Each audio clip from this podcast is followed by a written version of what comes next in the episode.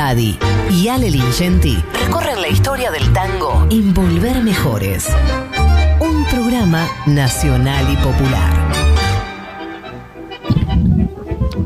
18.30, me acabo de clavar en la tanda una milanesa fría que saqué de la heladera. Uy, qué Sí, rico. porque pe- pero, pero me la metí, ahora estoy tomando un poco de agua, me la metí en la como si fuera un cospel de esos teléfonos anaranjados, así me la metí, así me la metí, me la clavé. Porque te- me, an- me angustié hoy con, el- con, el, con, el, wifi y toda esa mierda, me- me- la verdad que pasé una tarde así como de, de estrés. Bueno, ando con problemas cervicales también, eh, me tengo que poner unos sabedos en un ratito. ¿Cómo anda, Alejo? Hola, Viste, querido. Ya parezco vos, viste, hablando de enfermedades. ¿Cómo anda, amigo? Amigo. Bien, bien. También afectado por las cervicales, eso es normal, me parece. va. Pará, déjame, prota- protagonizar un rato, hijo de puta. Siempre tenés problemas vos de salud, déjame un día a mí. Ay, siempre Bueno. se sienten mal, Carla. ¿Viste? ¿Qué Bueno. cosa? Eh, no somos jóvenes como ustedes. Chicos, media pila. Bueno, mi vida, eh, contame, hoy tenemos tango y jazz, ¿no? Sí, mira, eh, sí, hay un montón de similitudes entre los géneros y de, y de vínculos, pero primero quería contarles a los oyentes y a vos que las orquestas de tango fueron las primeras en tocar música popular norteamericana en bailes que eran de una identidad argentina incuestionable, o sea, eran bailes de tango, pero además de tango tocaban jazz, estoy hablando década del 20, década del 30, ¿no? Eh, Osvaldo Fresedo, Daddy y Francisco Lomuto, También aparecieron las características en esa época, ¿sabías? sí, sí, Ah, sa- sabés lo que es una característica, ¿no? Era los que tocaban algo de jazz también, ¿viste? totalmente, Eh, son de jazz, esa época. Bayón, todo eso, sí, sí, sí. Bueno, y Osvaldo Fresedo, o no sé, eh, Francisco Lomuto, eh, distintos directores de orquesta podían reproducir con sus orquestas. eh, el sonido estaba de moda en muchas de las grandes capitales del mundo porque ya en ese momento estaba explotando, pero no por eso dejaban de ser, antes que cualquier cosa, músicos de tango, ¿no? Bueno, ¿quién no recuerda, por ejemplo, esa pícara canción sobre las rubias de New York de Gardel y Lepera, ¿no? La, la melodía de Betty, Peggy, Julie y Mary, la que acompañaba esos nombres, era interpretada al ritmo de un foxtrot. Vamos a escucharla un poquito, a ver. Ah,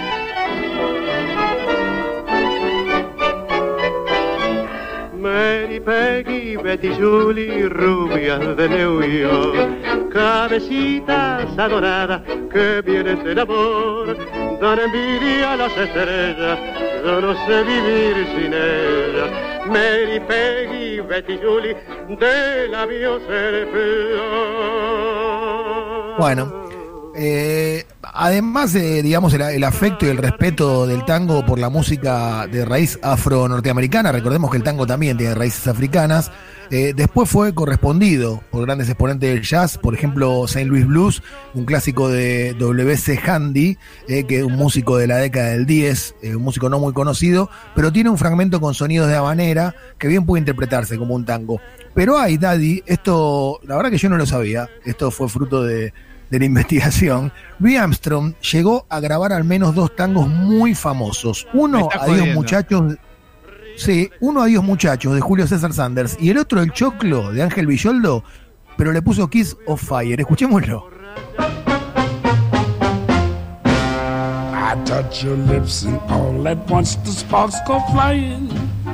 Those devil lips that know so well the art of lying. And though I see the danger still, the flames grow Ah, mirá vos. I know I must surrender to your kiss of Este le tirás, le tirás un, un- Con ritmo de un ragtime, cascote. con ritmo de ragtime. Sí, totalmente. Pero- pero A, a este morocho le tirás un, un cascote y te hace una pelota de, de- de fútbol número 5 profesional. Eh, totalmente, totalmente. ¿Qué? No me perdona una. Y no sé si es McLaurin o Juancito. ¿Quién será, Daddy? No, en general en tiene vida propia. claro, En general sí, tiene sí. vida propia. Puede tener dualidades. Yo no sé quién, quién es más malvado de los dos. Nunca, nunca me No, decido. no, no. Sí, sí.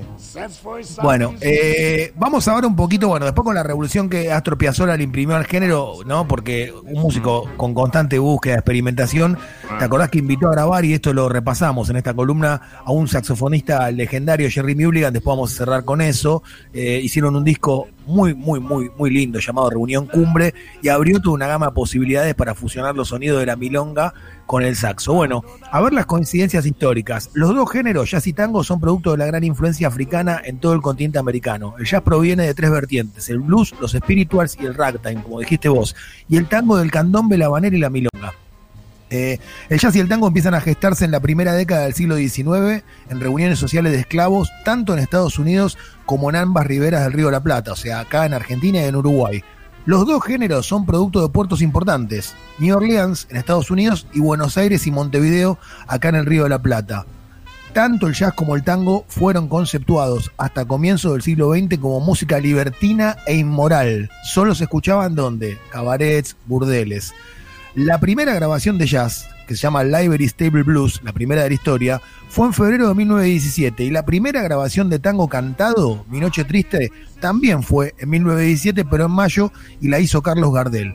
Los dos géneros musicales tuvieron una evolución paralela, en la década del 20 eran los ritmos más populares del mundo entero, llegaron a su máximo esplendor con las grandes orquestas en la década del 40 y en los 60 con el folk, el rock, empieza una especie de decadencia.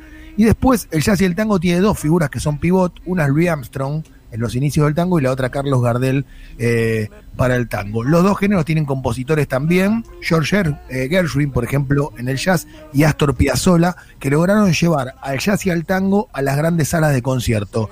Gershwin también tocaba tango y Astor Piazzolla también tocaba jazz. Así que vamos a cerrar esta columna y todas estas coincidencias que no son nada casuales con un tema que a mí me encanta y que me parece siempre que escucho a Piazzolla es raro, ¿no? Porque Piazzolla es un tipo de vivió siempre siempre pienso en esto. Vivió tanto tiempo fuera del país, pero tiene un aire tan tan porteño, tan argentino. Eh, lo vamos a escuchar haciendo Años de Soledad, de ese disco fabuloso que hizo con Jerry Mulligan, eh, que se llama eh, Reunión Cumbre. Y con esto me despido, Daddy, querido. Muy bueno, muy bueno, muy bueno como siempre, amigo. Abrazo grande. Abrazo grande.